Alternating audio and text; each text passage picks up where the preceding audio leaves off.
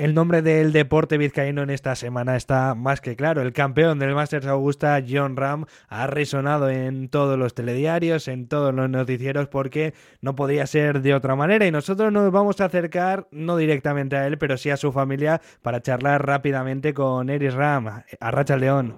Arracha el León. No sé cómo, está la familia de, de John después de, de este triunfo, el segundo Mayor el Máster de Augusta con todo lo que significa, imagino que han sido unos días de, mucha tensión para vosotros. Bueno, pues asimilando y soltando esa tensión de la que hablas.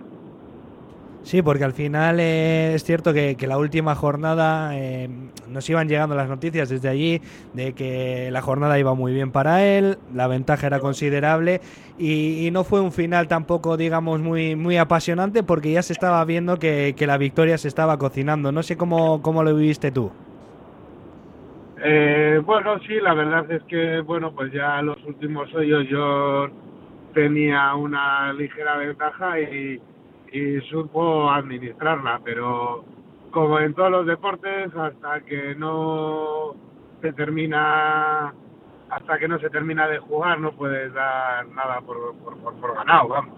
Encima ha sido una semana complicada allí por, por el hecho de que se han tenido que ir aplazando, se tuvieron que jugar 30 hoyos. No sé si en el momento que, ves que se suspende la jornada, ves que, puede cambiar un poco también la, la inercia de competición. Bueno, la verdad es que a John ahí, pues como juegan tanta gente, tienen que jugar en dos turnos. Eh, a John le pilló el turno del mal tiempo, por así decirlo. Y, bueno, pues supo gestionar bien esos parones. Eh, físicamente estaba preparado para poder jugar cada día siete, ocho horas de golf. Entonces eh, supo administrar bien su cuerpo y, y bueno, eh, hizo bien las cosas y se mantuvo ahí arriba para darse las opciones de victoria el último día. Tengo entendido que, finalmente no estuviste allí presente, pero que, estuviste a punto de, viajar para acompañar a John en, una cita tan importante como es un Máster de Augusta.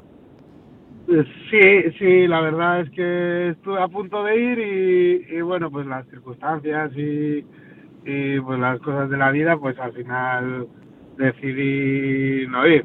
Ahora, si no voy y gana siempre, pues ya me quedaré en casa sin ningún problema, ¿eh? Claro, no sé si se habrá ido un poquito de, de vacile por su parte, de decir, no, no vengas a ningún torneo que, de momento me, me has dado suerte. No, no, porque también le he visto ganar, entonces... claro, claro. Entonces, pues, esto del golf es muy... Es muy complicado, empiezan a jugar 120 personas, eh, no es como el tenis que más o menos ganan siempre los mismos 3, 4, aquí hay bastante más rotación de ganadores.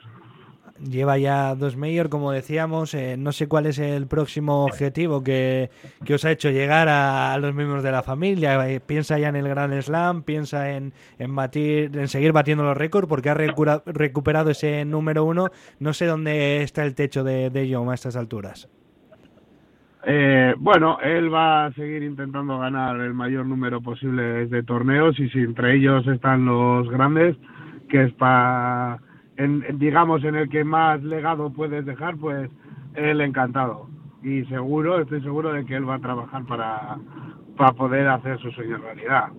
Hablamos muchas veces ¿no? de, los éxitos deportivos, pero también quería conocer un poquito el, lado humano, ¿no? de cómo, cómo realmente John afronta este tipo de, torneos, cómo es su día a día con, con vosotros, si os tiene muy presentes a la hora de, tomar decisiones, y le gusta teneros cerca en todos los torneos, porque se le vio muy, muy contento tras finalizar su participación, abrazando a, su mujer, abrazando a sus hijos.